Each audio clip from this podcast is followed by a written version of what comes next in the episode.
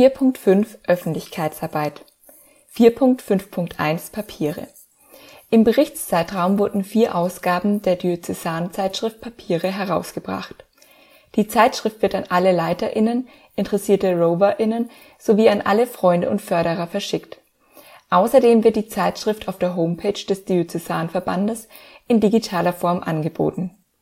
Bei den thematischen Schwerpunkten im vergangenen Jahr haben wir versucht, das Thema Corona nicht weiter in den Fokus zu rücken, da dieses schon im Jahr zuvor recht präsent war. Die Schwerpunktthemen befassten sich mit der Lilienpflege, Kinderrechten, dem Diözesanverband und Traditionen und Veränderungen. Die Papiere hat nach wie vor einen festen Bestandteil in der Kommunikation des Diözesanverbandes und wir freuen uns, dass viele Ehrenamtliche aus unserer Diözese mit ihren Berichten dazu beitragen, dass die Papiere lesenswerte und interessante Inhalte bieten kann